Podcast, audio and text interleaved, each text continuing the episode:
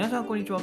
ガンチラジオへようこそ。今日のテーマは、えー、秘宝 E4K 新幹線 MAX 引退というテーマについてお話していこうかなと思います。はい。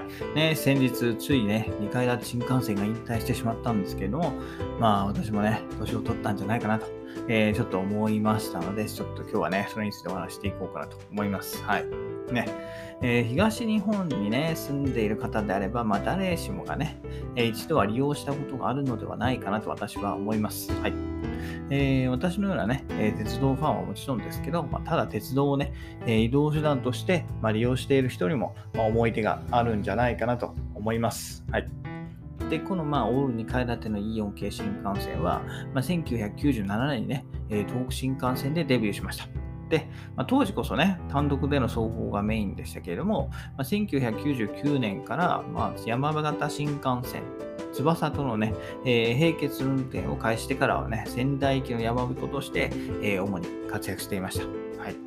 で、いその山山形新幹線、翼っていうのは、まあ、ミニ新幹線だったたのだなので、まあ、一回り新幹線の車体が小さいと。で、その一方で、まあ、オール2階建てであるこの E4 系新幹線は、まあ、通常の新幹線よりも一回り大きいので、この2つの連結はもう完全にね、デコボコンビとしてね、まあ、子供だ、子供心だけじゃなくて、まあ、大人も魅了する存在だったかなと思います。はい。私もこれ見てね、はい。うん。絶対乗るんだったら E4 系がいいなと思ってましたね。えやっぱり小さい方がね、小さいより大きい方がいいじゃないですか。はい。で、まあ、その後はね、えー、まあ、新幹線のこう通勤需要増加に伴って、まあ、上越新幹線だったり、まだ北陸新幹線、えー、当時の長野新幹線にも乗り入れたりもしていました。はい。で、えー、まあ、今後ね、まあ、オール2階建ての新幹線の融資が見られないと思うと非常に残念ではあるんですけれども、まあ、高速化がね、新幹線の使命であること、うん、またね、その現在の、えー、最高スピード、はい、東北新幹線だと320キロ出てますからね。うん、で、イオン系新幹線デビュー当時っていうのはま275キロだったことを考えれば、まあもうね、240キロしか出せない、ね、マックスっていうのは、まあ、ノロマなね、えー、存在なのかなというふうに思います。はい。まあ、とはいえね、こう、やっぱ E4 系新幹線オール2階だということで、まあ、唯一無二の存在ということでね、まあ、多少そのスピード面では劣るものの、まあ、その新幹線に乗れる時の興奮っていうのは、いつもの新幹線とはまた違ったものだったんじゃないかなと思います。はい。ね。特に私もこう、このね、24年間、はい。まあ、子供からね、大人に成長する過程で、まあ、イオン系新幹線にね、乗る機会は何度もありました。はい。ね、その子供の頃、まあ、新幹線のホームで見るたびにね、マックスの大きさにとても圧倒されていましたね。はい。新幹線、子供のね、子供にとって、まあ、新幹線を使っての移動だけで、まあね、もうそれだけでも特別感を演出するじゃないですか。